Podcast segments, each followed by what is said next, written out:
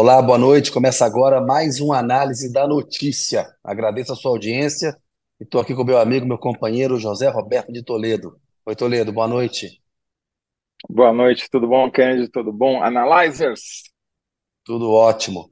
Zé, dia importante, o Banco Central acabou de divulgar queda da taxa básica de juros, é meio ponto percentual, com o voto do Campos Neto, presidente do BC, tão criticado pelo governo, ajudou a uma queda de meio ponto percentual e o comunicado sugere que nas próximas rodadas devem continuar assim. Vitória do governo está pressionando foi muito. Né? Rachado? Foi rachado, 5 a 4 Foi rachado. Mas aí, enfim, o, Campos, o Galípolo está na diretoria de política Neto monetária. Deu... Né? E o Campos Neto deu o voto de Minerva a favor do governo. É isso aí. Deu. Sentiu a pressão um pouco. dele, essa também, altura, né? mexeu-se no túmulo, essa altura. Bob Dylan está mexendo, se revirando no túmulo. É, mas estava muito alta, né, Zé? Juro real na faixa de 10 pontos, 10% é muito alto ainda, né? Ainda é um bom, um bom investimento é para colocar dinheiro na Selic, ainda vai atrair muito capital, ainda está alto, mas tem uma, um início de uma queda de, de juros que sempre ajuda nas expectativas, então acaba sendo, no fundo, uma notícia boa. Mas nós não vamos falar disso no programa de hoje, não, Zé. Vamos deixar isso aí para outro dia. É um assunto importante, mas tem muita coisa também interessante para a gente falar. Tem essa operação é, da Polícia Federal contra o hacker de Araraquara, o Walter Delgatti, a Carla Zambelli, que meu, complica ainda mais. Meu conterrâneo. Teu conterrâneo, complica ainda mais a vida do ex-presidente Jair Bolsonaro. E nós vamos falar no segundo bloco com você e com um convidado sobre esse julgamento é, no Supremo Tribunal Federal, foi interrompido, né? É, a respeito da descriminalização da maconha, do porte de maconha. Então tem uma discussão importante, um voto interessante do Alexandre de Moraes, que assume né, um perfil é, progressista, no caso. Ele que, quando o ministro Temer, estava com facão cortando pé de maconha no Paraguai. O, o Temer e... é outro que deve estar se revirando na tumba. Ah, desculpa, o Temer não morreu. É, mas...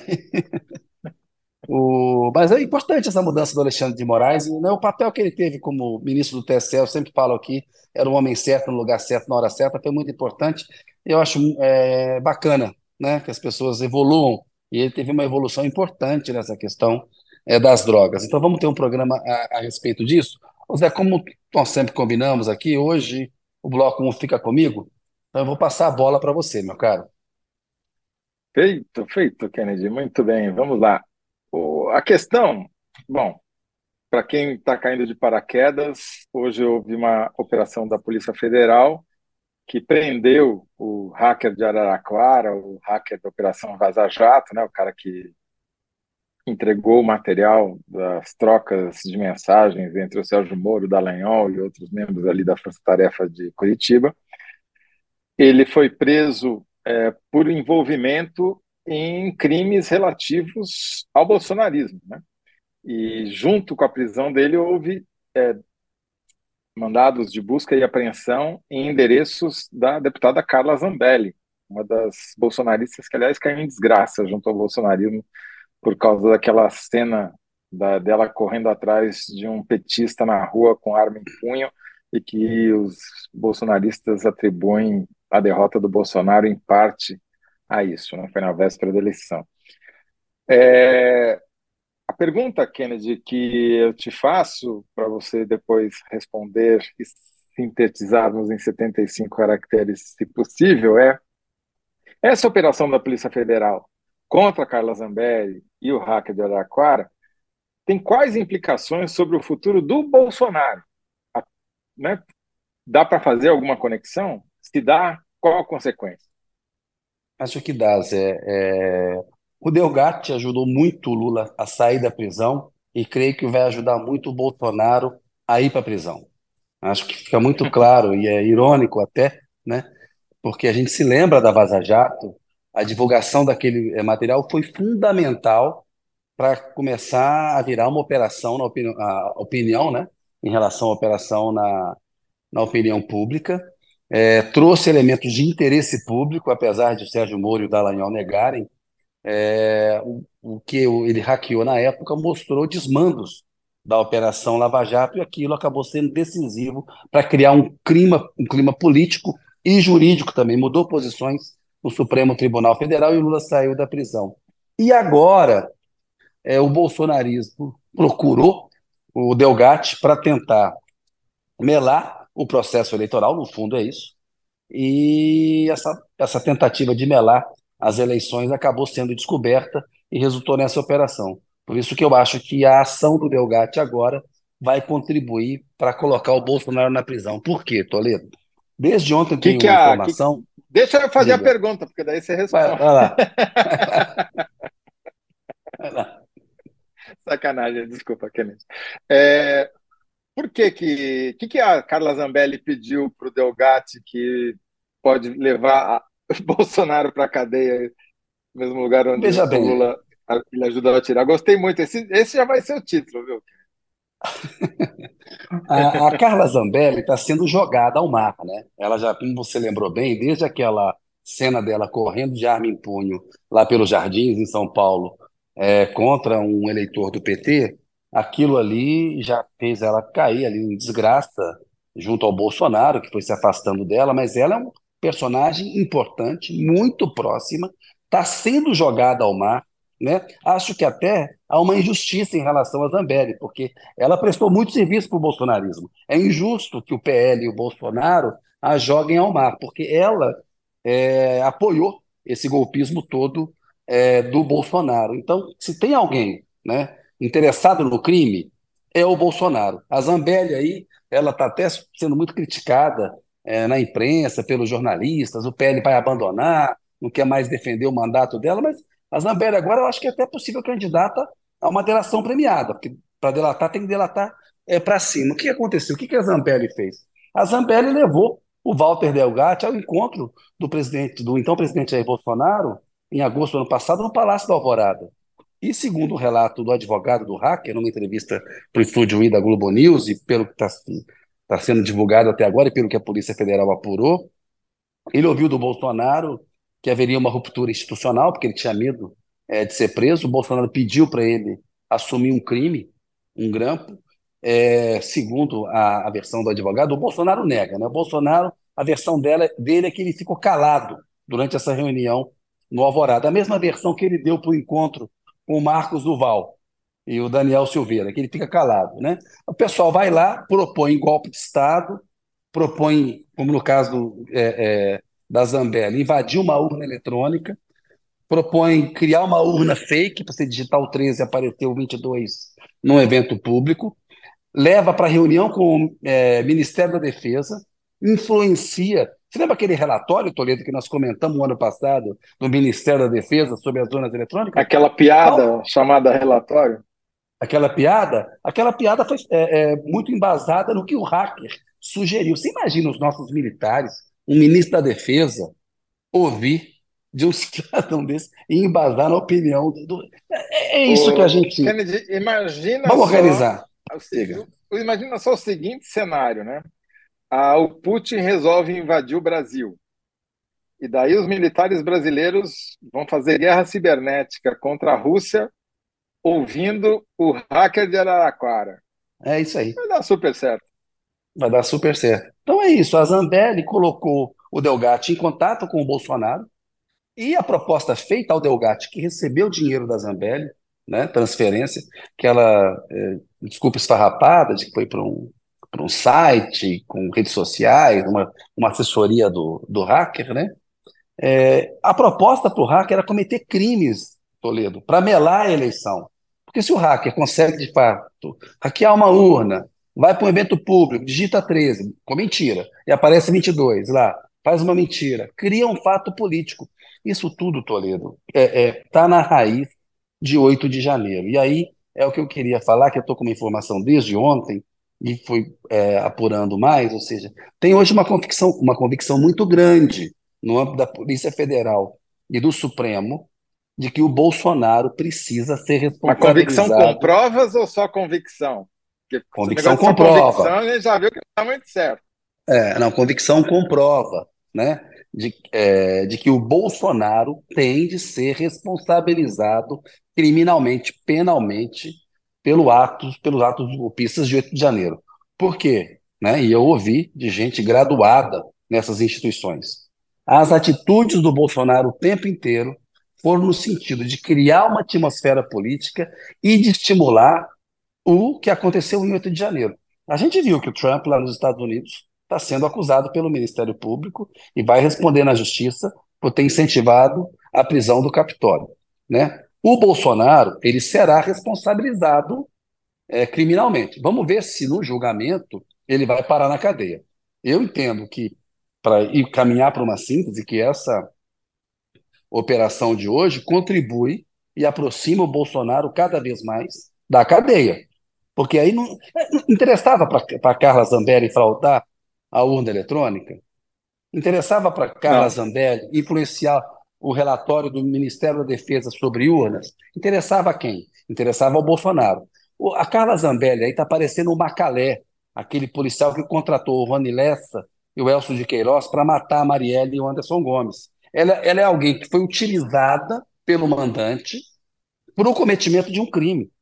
Né? O, esse hacker, é, ele foi chamado para cometer um crime, um crime contra a nossa democracia, e foi recebido pelo Eu então vou... presidente da República. Eu vou dar um voto de confiança para alguém que não merece, que é o Bolsonaro. Vamos supor que a Carla Zambelli tenha querido ser mais realista que o rei e ela ter partido dela a iniciativa de levar o hacker lá para o Bolsonaro para propor que eles cometessem o crime. O fato de o Bolsonaro, ter, mesmo que ele esteja dizendo a verdade, que eu duvido, tenha ficado calado, mas não ter feito nada, é prevaricação. É isso aí. Porque ele é um, uma, um funcionário público, mesmo que seja o presidente, continua sendo um funcionário público, que, sabendo do cometimento de um crime, não fez nada a respeito. Um crime contra a democracia. Isso. Né? E, por, e aí você vai se perguntar por que, que ele não teria feito nada? Porque ele era beneficiário do crime. Exatamente. Então, realmente, o meu conterrâneo, quem se diria, hein? Um araraquarense vai colocar, ajudar a colocar Bolsonaro atrás das grades? Essa Invo Olha, involuntariamente ele ajuda, ah, vai ajudar a democracia brasileira duas vezes. Primeiro ajudou a tirar o Lula da cadeia, a corrigir uma injustiça e permitiu que o Lula fosse candidato agora e derrotasse o fascismo e o autoritarismo. Depois vai mandar o mandante, vai contribuir decisivamente para o mandante parar na cadeia. Então, acho que ele tem uma contribuição, ainda que involuntária, grande para a democracia brasileira. Né? E eu acho irônico que quem ajudou muito o Lula a sair vai ajudar muito o Bolsonaro a entrar na prisão. E essa é a síntese? Eu acho que sim. Você gosta da síntese? Pode ser essa? Pode ser, então. Pode ser hacker, hacker. que ajudou. Hacker que tirou. Que ajudou. É, não sei se vai caber. Que ajudou a tirar Lula da cadeia, pode é, que ajudou, né? Tem que ser. pode colocar, pode colocar Bolsonaro no, no xadrez. Pode, pode levar Bolsonaro para lá. lá. Vamos ver se a Marina se é, cabe para ficar mais faz curtinho. uma adaptação é. mais curtinha. Mas a... acho que cabe sim. Será que cabe? Vamos ver aí. Já tem uma resposta? Uns comentários aqui. Não. Vamos ver como é. Toledão, tem, eu acho que tem uns comentários aí. Ó. O Danilo Sotero Rogério apareceu. Ontem ele estava meio sumido, mas hoje ele voltou faltou, a ser o primeirão aí. Ontem. Eu, eu, olha, é. só tem explicações do Danilo de por que, ele não veio ontem. Como assim? Sentiu a sua falta, falta não dá notícia? É. Mas ele está se recuperando hoje aqui, diz ele. Mais gente com a possibilidade de delatar e entregar novas provas. Por sinal, acho que Delgatti hackeou o meu comentário ontem. Estava aqui às 18 horas, olha aí. olha aí, olha aí, olha aí. Denúncia Danilo Santana Rogério fez o comentário e a gente não leu. Olha Temos aí. que abrir uma CPI para investigar isso. Hackearam. Hackearam o Danilo. Ó, a Rebeca Vidali. Se esse hacker tiver provas, vai complicar a vida do ex-presidente. Caso contrário, complica só a Zambelli. O que já é positivo. Aí, Rosiane Arroxo. Só se for sobre o que disse o hacker a respeito do pedido de Bolsonaro sobre a possibilidade de invadir as urnas. Margarida von Schwenk. Pergunto a vocês, Carlos Bolsonaro será inocentado por excesso de provas? O que falta para a prisão do ex-presidente? Renato de Almeida Massouça. É ilusão pensar que Jair Bolsonaro será preso. Zambelli será caçada com certeza, mas presa, aí já não sei. Quanto a Bolsonaro, duvido, com letras caixa alta, maiúscula. Caixa alta, e finalmente a Maísa de Assis parece história de maluco. Não parece, não, mas é. é, é. Essa história. é, mas assim, a gente não pode subestimar, não, porque esses malucos aí ameaçaram a nossa democracia e tem que, e tem que ser responsabilizados por isso. Nazé. Então, ficamos com a síntese. Hacker que Ficamos... ajudou a tirar Lula da cadeia pode levar Bolsonaro para lá. Boa. É por aí.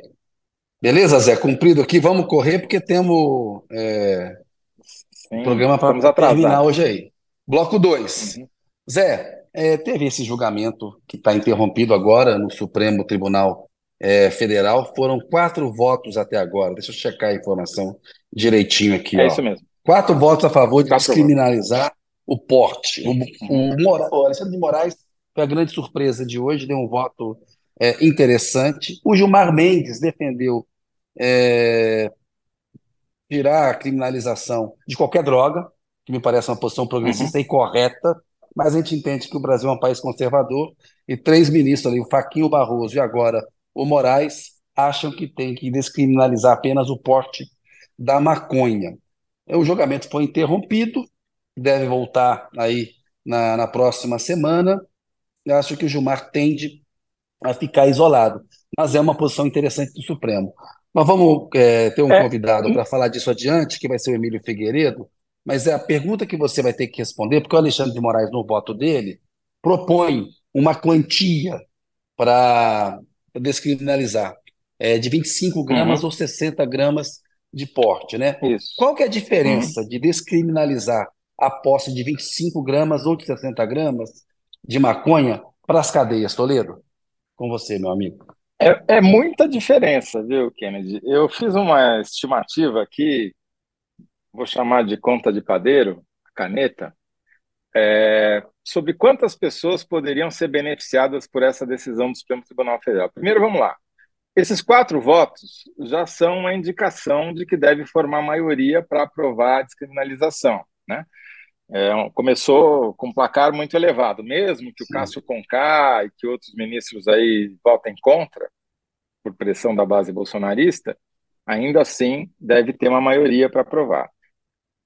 Fato interessante, como você citou, o voto do Alexandre de Moraes foi muito bem embasado, e eu vou citar mais ou menos os mesmos estudos que ele usou para dizer que era absurdo, é absurdo continuar do jeito que está hoje a legislação, porque quem, além de se você punir gente que não, com cadeia, gente que não merece estar na cadeia, que as quantidades são irrisórias, você penaliza muito mais as pessoas pobres, pretas e periféricas, né? Porque a, sentença varia de acordo com a cor da pele.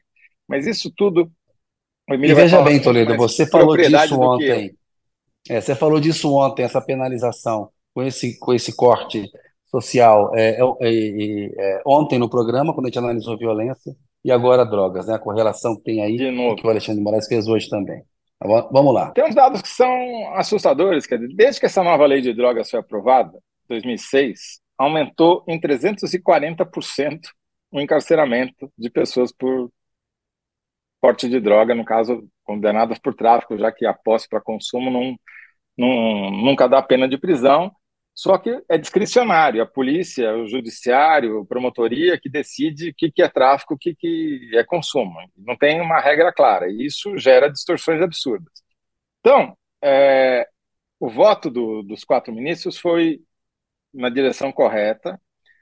O voto do Gilmar era mais abrangente, era para que todas as drogas fossem descriminalizadas.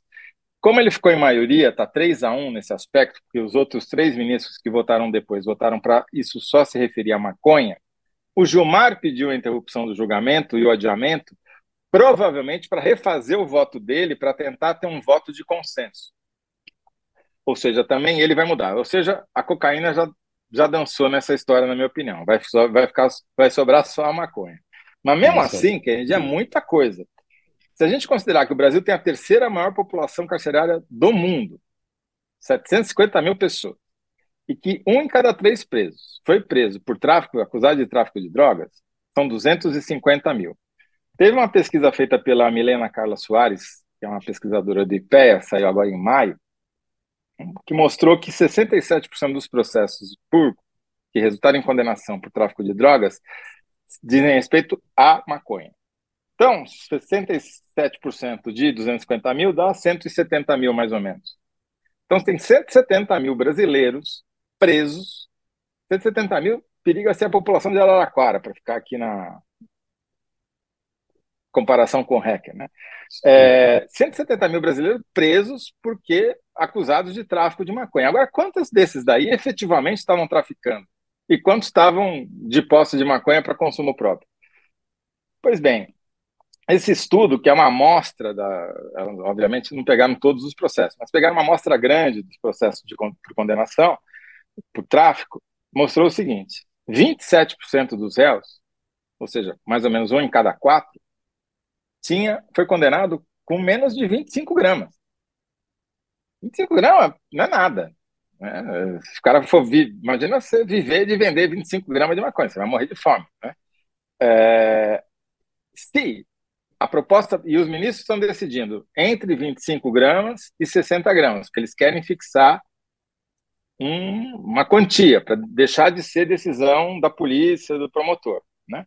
Então, a discussão está entre 25 e 60 gramas. Se for 25, que é a proposta mais conservadora, sairiam da cadeia, pelas minhas contas, aí não é culpa das pesquisadoras de pé, se estiver errada, a culpa é minha, 45 mil pessoas. Imagina que, dá uns... que é tirar 45 mil pessoas de dentro das cadeias. Porque uns 6, é 7% coisa... da população carcerária que a gente tem hoje? Dá, não, dá mais. Dá, é, é, 45 mil. Vamos lá. Alexa, quanto é 45 dividido por 250? 45 dividido por 250 é igual a 0,18%. Com participação da Alexa aqui. É, tiraria praticamente um em cada eh, cinco presos da cadeia. Quer dizer, aí o nosso especialista vai explicar daqui a pouco como é que funcionaria esse processo, que não deve ser nada simples. Mas, de qualquer não, jeito... Não, não, peraí, mostra... a, a, a, população carcerária total do Brasil é de mais ou menos 750, 750. mil. Aí tiraria 45 mil pessoas. Ah, não, desculpa, desculpa. É, é 750. É, é, é isso, é, tem razão. Pede para a fazer jeito, Alexa, vamos lá de novo, Alexa. Alexa, quanto é 45 dividido por 750? 45 dividido por 750 é igual a 0,06. 6%. Oh, Você tinha razão. Está muito, muito mais Alexa, rápido, hein? muito rápido do que eu do que, do, do que a Alexa. Tá? Eu Aprovado. de cabeça, hein? Aprovado. Muito bom. Então, é, mas imagina em números absolutos, o que, que é isso? É, é, é, mais do que a população da, de metade dos municípios brasileiros, você tirar essa população isso. da cadeia, né?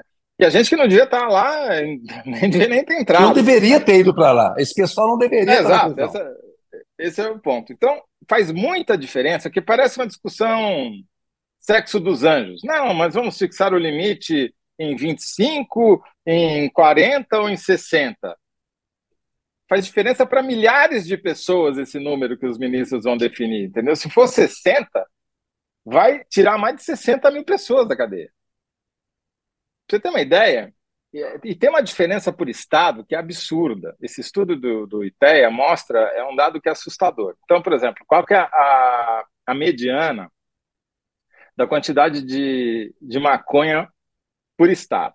Então, no Mato Grosso do Sul, que é ali na fronteira com a Bolívia, onde só, se faz apreensão de carga de tráfico internacional, praticamente, a, metade, a mediana é metade. Então, metade das apreensões foi de 1 kg 140 gramas. É alto. Agora, segundo o estado com a segunda maior mediana é o Rio de Janeiro. São 147 gramas. Olha a diferença. Um é, um, um, um é 1.140, o segundo é 147 gramas. Significa o seguinte: se eles fixarem no limite mais alto, de 60 gramas, não seria não é mais muita não daria mais né? cadeia. Né? É, não é nem um não. tijolo de maconha, não é muita quantidade, não. É esse vidrinho aqui, mais ou menos. É, não que eu tenho usado, mas enfim, é mais ou menos isso daqui, sabe? É... Não, é porque eu estava justamente estava querendo dar uma ideia de volume e de peso. Pois é, não é muita coisa. Como você, como tá você vê, isso aqui é de balinha, não é de maconha, não. É... Mas tem umas balinhas de maconha, Zé. Não, ainda não, não tem no Brasil. E olha que loucura, Kennedy. Metade, praticamente metade dos estados brasileiros, inclusive São Paulo, Sim. tiraria da cadeia metade das pessoas presas por posse por tráfico de maconha. Metade. São Paulo, Espírito Santo, Amazonas, Roraima, Pará, Amapá, Piauí, Tocantins, Ceará, Maranhão, Rio Grande do Norte, Distrito Federal. Então é, é... e Acre.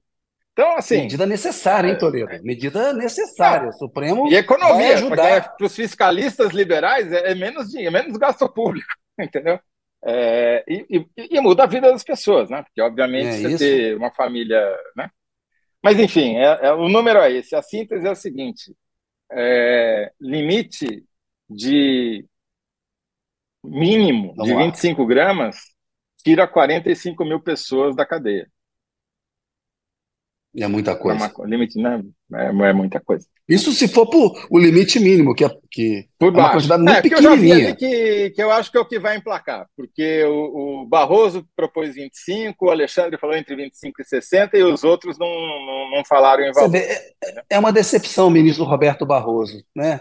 Toda uma carreira de progressista propondo um negócio desse no Supremo Tribunal. E o Gilmar Mendes, que era tido como um conservador, acha que tem descriminalizar toda, que é a política correta do ponto de vista de saúde pública. O usuário é, é, tem de é, ser tratado do ponto de vista da saúde pública. Mas fazer esse debate no Brasil Sim. parece uma loucura. E o Gilmar Mendes Mas... consegue ter uma posição mais progressista do que o ministro Edson Fachin, do que o ministro Luiz Roberto Barroso. E o Alexandre de Moraes consegue ser mais progressista que os dois. Olha, é bom. Ah, o mundo bom, não vamos gira. Vamos falar com quem conhece o assunto aí. Vamos, vamos embora. Vamos embora. Vamos lá. Já falei demais aqui. Falou não, você nunca fala demais, você fala bem. Bora lá, você é craque, Zé. Vamos lá, vamos receber o Emílio Figueiredo. O Emílio Figueiredo é advogado. Coloca ele na, na tela aí com a gente. Membro da Comissão tá de Direito do setor de cannabis medicinal do Conselho Federal da OAB, a Ordem dos Advogados do Brasil, e da seção lá do Rio de Janeiro também. Ô Emílio, boa noite para você aciona, expluga aí o, o, o mudo e entra no, no papo com a gente. Boa noite.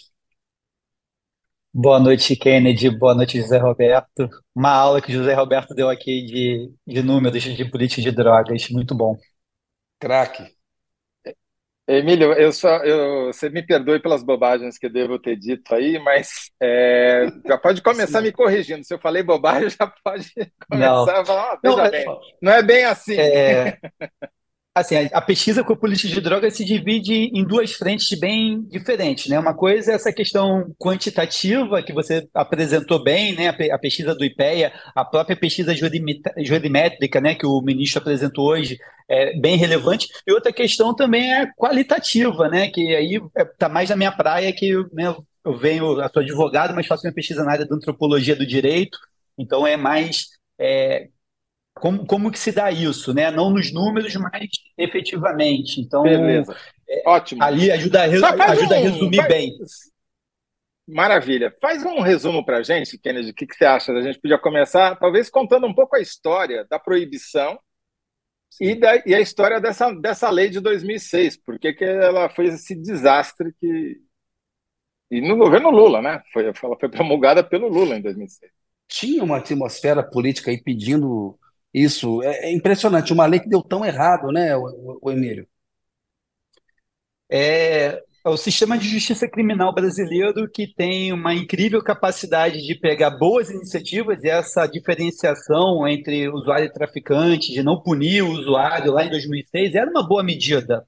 Né? Era, era algo adequado. Só que o sistema de justiça criminal pega isso e transforma em algo nefasto, onde todo mundo é traficante, né? E, e vai para cadeia, pena mínima de cinco anos. Quem convive, né, indo a presídio, presenciando audiência criminal, sabe que é uma máquina de moer gente. E, e, assim, né, se a gente for voltar na proibição, né, for voltar como que isso surge, é, primeira lei proibicionista né, no mundo é a lei do Rio de Janeiro, né, Código de Postura Municipal do Rio de Janeiro de 1830, do mundo. Né, que a gente chama do mundo. Primeira lei que proíbe a, a, a cannabis, que proíbe a maconha em, em, si, é lei do pito do pango, né? Uma, um código de postura municipal no Rio de Janeiro que proibia o pito do pango. E o pito do pango era proibido para escravos e outras pessoas. Então, só dessa diferenciação entre escravos e outras pessoas, você já vê qual é a origem né, ideológica dessa, dessa lei. E essa lei se propagou... 1830? 1830 Código de Postura Municipal da, da, da cidade do Rio de Janeiro. Antes disso, só tinha tido a lei do Exército Napoleônico, que era quando, quando o Exército Napoleão foi, foi ao Egito por conta lá do contato com, com o rachixe. Mas lei valendo para todo mundo, lei civil, né, foi cidade do Rio de Janeiro para muito de sabor nosso, né? Inclusive eu estou no Rio Vanguarda do atraso no Brasil, mais uma vez. E essa, e essa proibição veio se sofisticando. Então, é, né, o próprio Brasil também, na Conferência do Ópio, que era para tratar do problema do ópio, o representante brasileiro chega lá e fala que o hashi, que, que, a, que a maconha é um problema tão grave quanto o ópio, junto com o representante do Egito, que tinha o problema lá do hashish, né, queria punir as pessoas que usavam hashish, aqui queriam punir as pessoas que usavam maconha. Então ele traz a, o Brasil, além de dar a primeira norma é, é, né, de controle da maconha no mundo, também é que dá o pontapé inicial do controle global da maconha. Isso vai se sofisticando né, dentro na era Vargas, né, decreto, de controle de substâncias, depois tem a lei né, na, na, durante a ditadura. Em 2006, a jurisprudência já vinha não prendendo o usuário, né, com, a lei, com a lei de 76, já vinha não prendendo o usuário, e aí decidem, quer dizer, antes da lei de 2006, tem uma passagem né, da República Brasileira que é, que é, é pouco falado, que ali em 2001 houve um pacto entre Brasil e Portugal de descriminalizarem juntos as, as drogas né, fazer uma lei conjunta, Brasil e Portugal, e simplesmente Brasil, na véspera, roeu a corda. Né, disse que não ia fazer, né, né, tem, tem um monte de boatos né, sobre o que, que aconteceu naquele momento. O que aconteceu, de fato, foi que Portugal descriminalizou, Brasil fez uma, uma lei ali meia boca, né, também tratando de questão de drogas naquele momento, e aí veio a lei de 2006 que todo mundo vibrou, né? Pô, despenalizou o usuário, tudo mais, foco no tráfico, foco, foco no, no, no combate à oferta, e isso só foi ampliando aí o superencarceramento, né, o encarceramento em massa no Brasil e também que que deu errado? Por que que, por que que uma lei que era para justamente não penalizar o usuário acabou levando um monte de usuário para cadeia? É, ela colocou principalmente na mão do policial que faz a, o flagrante decidir se o cara é usuário ou traficante. Aí ele o, chega ali, o PM prende, leva para a delegacia. Na delegacia ele apresenta como traficante. Não, é traficante. O delegado está ali, né, de plantão, sem saber muito o que faz. Ah, o PM disse que é traficante, é traficante. Vai para o promotor, poxa, o PM o delegado disseram que é traficante, o promotor denuncia por tráfico. O juiz vai também ver, ver lá quem é o sujeito, né? né? Pessoa pobre, humilde tudo mais, sem advogado, defensoria pública heróica tentando segurar as pontas, e quando vai ver já está condenado de 5 a 15 anos de cadeia, né? Por conta de uma pequena quantidade de substância, que muitas vezes não ia nem fazer uma difusão, não ia nem passar para outra pessoa, não ia nem sair da esfera pessoal dele, ele só estava aportando para o próprio consumo, né? E, e, a pessoa é considerada traficante por conta disso. Ô Emílio, ô Zé, eu queria, porque na, na, no voto que o Alexandre de Moraes deu, e parece que a tendência, tem também a questão, a pessoa pode ter seis pés de maconha em casa. É, que impacto isso vai ter, por exemplo, quando a gente faz uma discussão sobre o uso é, medicinal, sobre a pessoa então poder ali, olha, está legalizada a maconha até seis pés, eu posso plantar na minha casa lá e, e, e consumir. Que impacto que você vê se essa decisão, como parece que é a tendência, se ela viesse a, a se consolidar? É, Para mim, isso é a melhor parte da decisão de hoje. Já tinha sido falado nesse mesmo número no pelo ministro Barroso em 2015.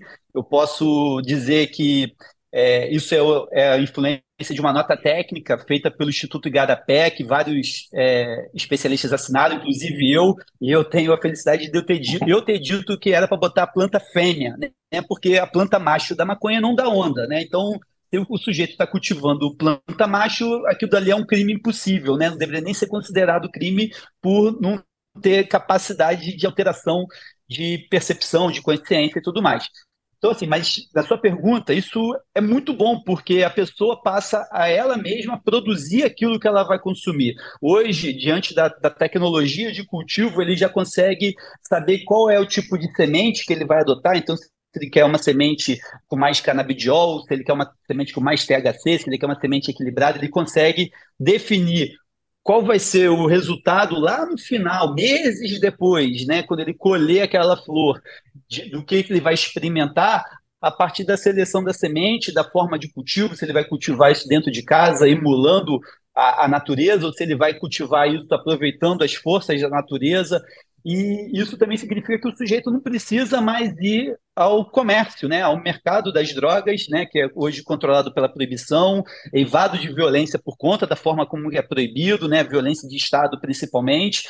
Então ele consegue é, não participar do ciclo violento da proibição a partir do momento que ele dentro de casa ele vai ter seis, seis pés de, de, Tem de maconha impacto, para então, o sobre seu crime organizado, narcotráfico, então.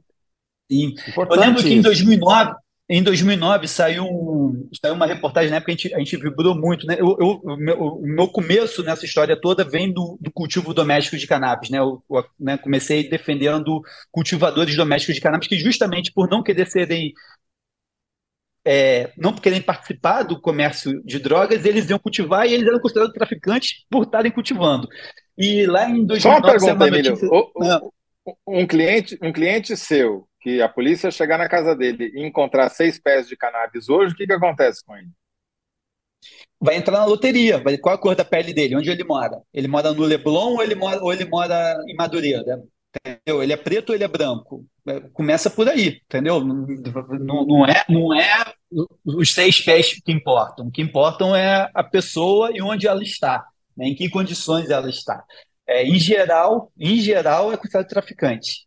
Seis pés, em geral, aqui no Brasil, hoje em dia, é considerado traficante mas já tem muita sensibilidade do judiciário, muito por conta também do uso medicinal. Hoje são, não é só um exemplo, são mais de 3.500 habeas corpus para cultivo de cannabis, né? Então são 3.500 pessoas que cultivam maconha em casa para fins medicinais que não, são, não podem ser consideradas criminosas por conta de medida judicial prévia a qualquer operação policial. Dá uns exemplos Deixa eu aí de perguntar uma crimes coisa. medicinais. É, não, e, e assim, essa, e daí você você já emenda, por favor, e pergunta. eu- a minha dúvida, a minha curiosidade é a seguinte: a pessoa tem um habeas corpus, ela pode cultivar, e, portanto, ela pode portar. Se ela sai na rua sem o habeas corpus, o que que acontece com ela? E? Vai ter que, e, e for pega, ela vai ter que apresentar o habeas corpus, vai ter que ligar para. Às vezes isso não acontece, o advogado, o cliente me liga, doutor, pô, você pode me mandar aqui o- a decisão? Eu tô na rua, não trouxe, para mostrar aqui no celular para o polícia. Aí eu peço para falar com o polícia, né? Também, também vou para cima, né? Porque é um constrangimento, né? É um constrangimento. É, Quer dizer, a pessoa vive com medo, né? vive Meu com amigo medo, meu não- A piada já começou, né? Qual o impacto do sequestro de carbono? Tem isso, né? A, a, a, a- maconha é virtuosa no, no sequestro de carbono. A gente nem, nem vamos entrar na questão do uso ecológico, que aí é- dá, dá um- dá um- uma hora de conversa só sobre o uso ecológico, como que a gente Decisão pode boa, mudar, mudar a questão climática a partir do, do cultivo em massa de, de maconha na, na, na terra. Mas, é, assim, sobre. é, né, eu não sou médico, né, eu sou advogado, mas eu já vi casos diversos. Começa com as Uhum. crianças de epilepsia, é, esclerose múltipla, dores neuropáticas, insônia, é, depressão, ansiedade, fibromialgia, muitas condições clínicas, sofrimento humano que é aliviado a partir do uso da, da maconha com fins medicinais. Olha aí. Agora, que que acontece eh, se essa, se esse julgamento for a termo terminar semana que vem ou na próxima, como que a Carmen, a, a Rosa quer Rosa votar, né? Então ela tem pressa.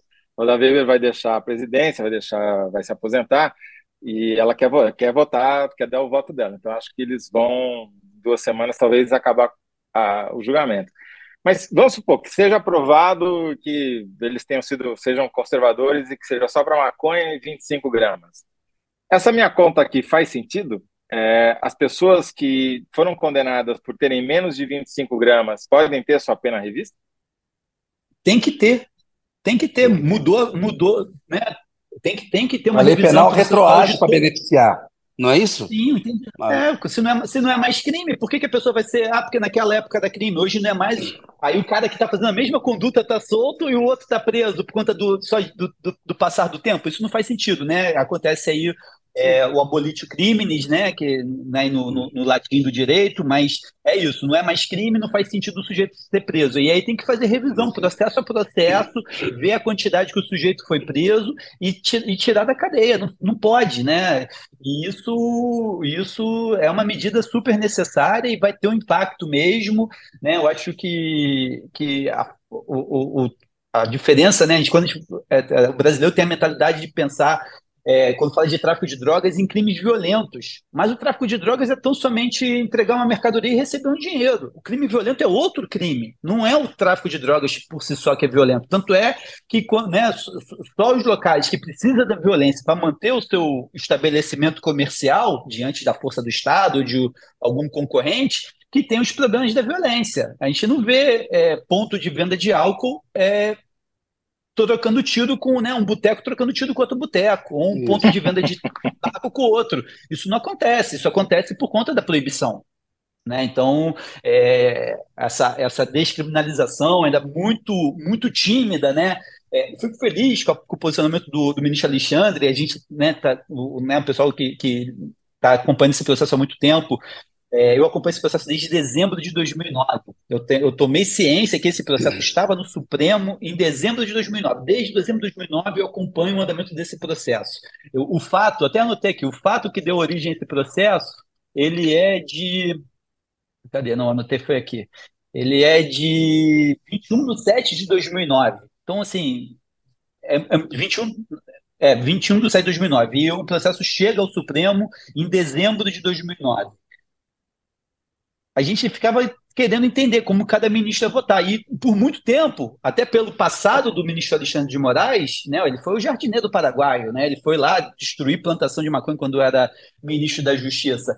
A gente é, tinha né, uma expectativa até de um voto contrário, mas o voto dele diante do histórico dele foi muito bom. E não só pelo a pior parte do voto dele foi o final inclusive né? Mas todo o tapa na cara que ele deu da, né, na sociedade brasileira sobre política de drogas durante o voto dele, ele falou de coisas muito profundas que são discutidas né, pelo, por quem estuda a questão da política de drogas, e ele abordou ali como, como que se dá a seletividade penal, a discrepância, a incoerência da aplicação da, da política de drogas no Brasil, ele apontou com um, uma perfeição muito grande a partir de dados jurimétricos, né? Então, aquilo é. ali ele pegou, ele fala que ele pegou Quanto foi? foi foram milhares, né? De, 2000, de 2002 a 2017. Né? Então, são, muito, são muitos processos que ele analisou para poder chegar, né?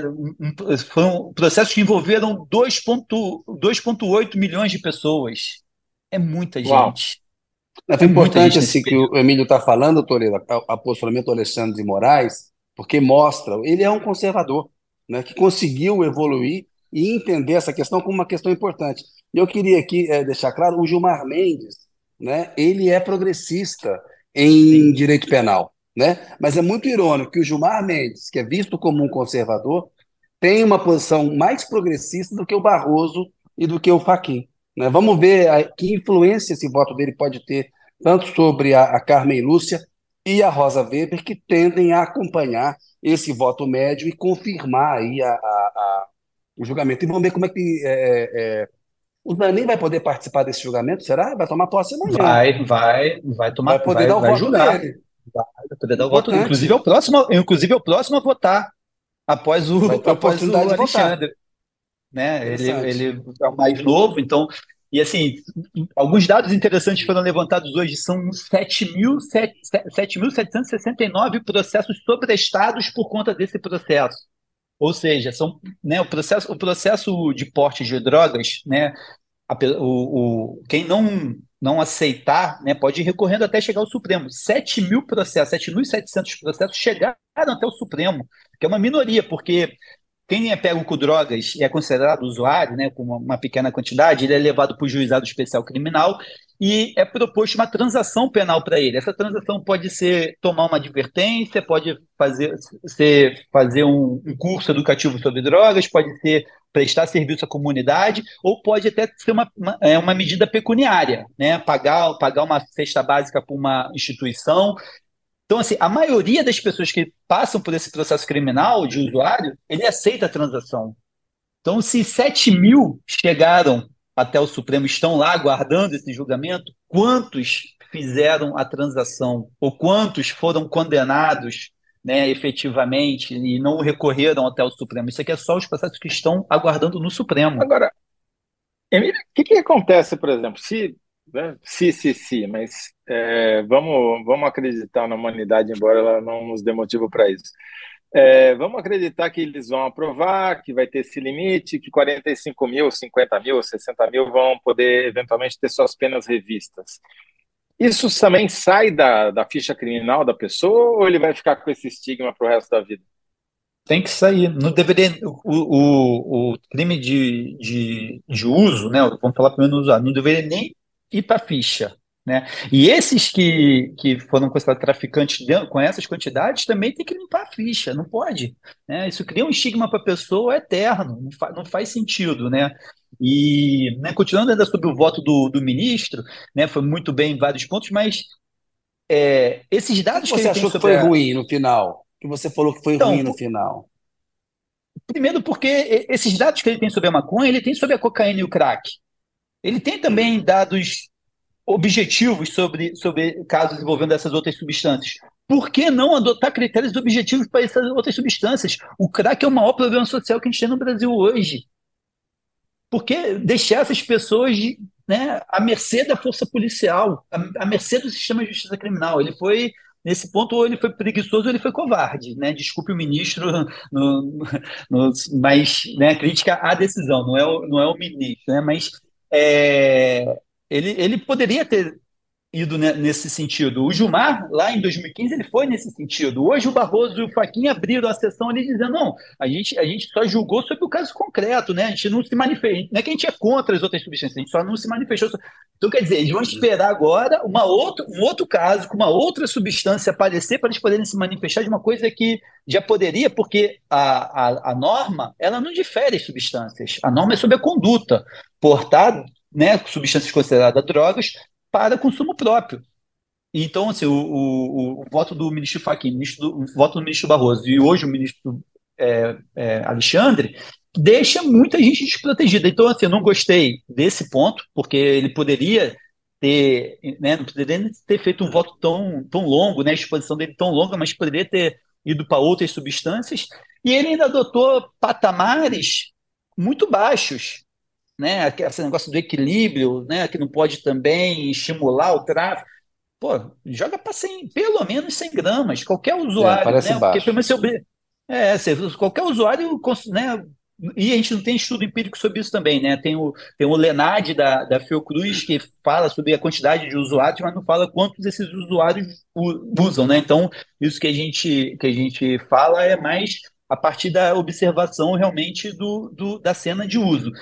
100 gramas de, de maconha obriga né, a pessoa pelo menos segurar um mês. Né? Isso é comum, né? A pessoa fumar 100 gramas por mês, aquele usuário cotidiano. E, se não me engano, na, na, no, no, na, no Lenad, né, nessa, nessa, nessa pesquisa da Fiocruz, que ficou embargada durante o governo Bolsonaro, foi aquela, toda aquela polêmica, é, e foi tentado usar, foi tentado usar agora contra a Nízia, né? Um vexame aí que, que passaram aí ultimamente, é, fala, fala de, acho que se não me engano, 1,8% da população brasileira de usuário cotidiano. É gente demais. É. Ô, Emílio, isso vai além da covardia ou, ou, ou, da preguiça. É o conservadorismo da sociedade brasileira como um todo e, e uma é. visão conservadora sobre o tema, que não quer olhar isso como uma questão de saúde pública. Porque é. o você está trazendo aí, ou seja, para o crack, para a cocaína, né, o usuário que não, que não deveria é, é, é, é que tem que ser é, tratado como do ponto de vista de saúde pública, enfim, e, direito individual dele, essa discussão a gente pode, pode fazer, é, a gente não vai conseguir avançar, né? Vai assim, vai demorar mais quanto 14 anos que demorou aí para chegar a uma provável acho... decisão que a gente espera que aconteça sobre a maconha, né? Sobre a Fala, cocaína, Zé. dá um dado interessante aqui, que é essa mesma pesquisa do IPEA mostra que praticamente um terço da, dos, dos réus ou dos processos é menos de 11 gramas. Ninguém trafica 11 gramas de cocaína, né? É, obviamente que é usuário, não tem dúvida quanto a isso. Então, isso. poderia ser estendido. E, e, o princípio que eu acho interessante, né, Emília, talvez você pudesse falar um pouquinho. Não tem crime contra a saúde pública, porque a quantidade que tem ali só vai fazer mal ao eventual usuário, se é que vai fazer, dependendo da droga, né? Quer dizer, é uma decisão, é, e ele tem o direito de, de, de, fazer o que ele quiser com o corpo dele, certo? E depois também é, tem é... potencial criminoso, né? É, né, né, o bem jurídico é a saúde pública, mas o que é esse bem jurídico no fim das contas, né? Que, como, como que se dá isso? Como que você vai, vai, vai condenar uma pessoa um crime né, de 5 a 15 anos de cadeia por um, um crime que o, o resultado é abstrato? Né, o dano desse crime é abstrato. Você não tem, você não consegue comprovar que aquelas 11 gramas de cocaína afetou de tal forma a saúde pública, né? E isso assim é uma, uma discrepância, uma incoerência gigante, né? Porque coloca realmente a pessoa na cadeia a partir de um achismo do Estado, né? Não de uma prova concreta de que aquela pessoa, uma coisa é você pegar uma pessoa que tem um, um, né, uma, uma, um problema qualquer com substância ou não, né? Você apresenta uma substância para ela, entrega para ela e ela usa e ela desenvolve problemas e vai parar no sistema único de saúde e tudo mais. Outra coisa é você pegar a pessoa com a substância na, no bolso, não sabe o que, ela vai fazer a partir né, do, do, local, da cor da pele e tudo mais, você dizer que aquela pessoa é traficante, que ela deve ficar presa pelo mínimo cinco anos. É, o, o, a forma como se trata né, a questão das drogas no Brasil é, é, é a chave para a gente criar mais problemas sociais, e isso o Alexandre falou bem.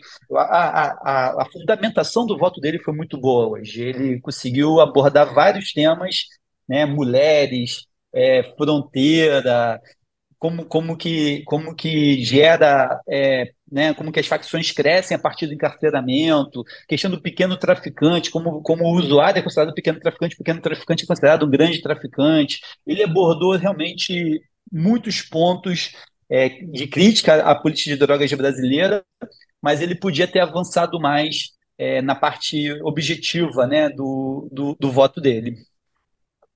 E acho que já indo caminhar para o né, encerramento. Que, é. que, infelizmente é, o tempo urge. É, acho que se eu, se eu, tiver. Tem muitas coisas que a gente poderia abordar, mas eu acho que a síntese aqui, Emília, aqui, ah, se o Supremo descriminalizar, ainda assim é, é menos do que deveria ter sido, né?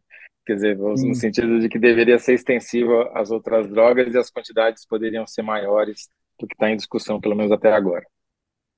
E a gente pensar como será que o sistema de justiça criminal, que tem essa necessidade de punir, de encarcerar, de exterminar determinadas pessoas, vai reagir a essa novidade. Porque ele não vai aceitar isso. Ah, não, pô, agora eu não posso mais usar maconha para prender o menino preto.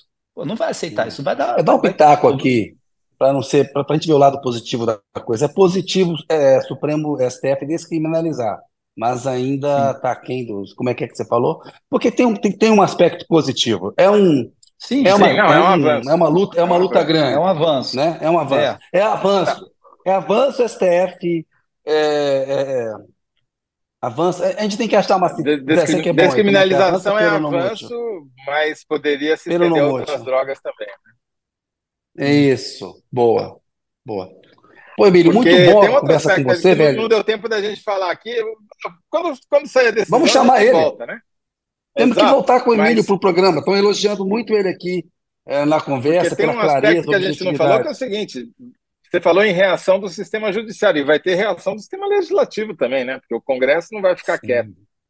E, e parte Talvez da opinião pública, e parte da opinião pública também, a gente tem que esclarecer esse negócio aí, porque parte da opinião pública também não pode reagir, né? O bolsonarismo usa essas coisas para um engajamento aí, para uma luta regressiva Sim. e conservadora. Ô, Emílio, obrigado, velho. Tchau, Kennedy. Obrigado. Eu que agradeço a oportunidade. José Roberto, muito bom. Obrigado, Emílio. Um abraço. Tchau, tchau. Boa. Ô Zé, programa importante hoje. O pessoal está pedindo para a gente falar rapidamente, fazer um comentário sobre a queda dos juros. Você quer fazer?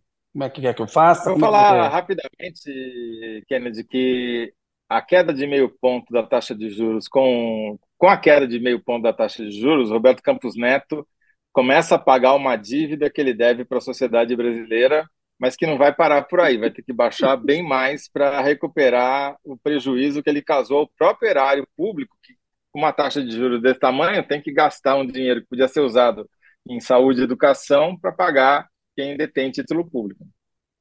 É. E tem um aspecto aí de ser uma vitória do, do Lula e do Haddad, né? Porque arrancar meio desse Banco Central conservador e o próprio Roberto, a pressão deu certo, porque a sociedade, como você falou, cobrou, porque não, não tinha. A gente falou na semana passada, né? Da FIT e tudo. Boa, Zé. Ô, Zé, vamos encerrar o programa aqui, ó. Enquete. 73% novamente ficaram comigo, Zé. Hacker que ajudou a tirar Lula da cadeia pode levar Bolsonaro para lá, que é a síntese do 1, né? Quais a, a, a implicações sobre o futuro do Bolsonaro com essa operação contra a Zambelli. Bloco 2. Qual a diferença de descriminalizar posse de 25 gramas ou 60 gramas de maconha para as cadeias? Limite mínimo de 25 gramas tira é, 45 mil pessoas da cadeia. É, tem um Pode erro ser? meu aí, que é, na verdade, é limite de 25 gramas, que não é mínimo, né? É um limite de 25 gramas de maconha, tira 45 Isso. mil pessoas da cadeia. A gente corrige aí. E esse último aí ficou. Des, é, por que, que o STF deve descriminalizar e quais as consequências é, disso, né? Por, por, das drogas para consumo próprio. Descriminalização da maconha é avanço, mas deveria prever outras drogas. Com a síntese boa, Zé? Ficou boa. Boa. Valeu? Valeu, Zé, Kennedy. Obrigado. Até amanhã. Te vejo, te vejo na semana. Amanhã você está com Thales Faria. Tá bom. Terça-feira. Manda um beijo pro Thales, abração para você. Pessoal, obrigado. Valeu pelo programa aí. Bom programa. Valeu. Boa noite.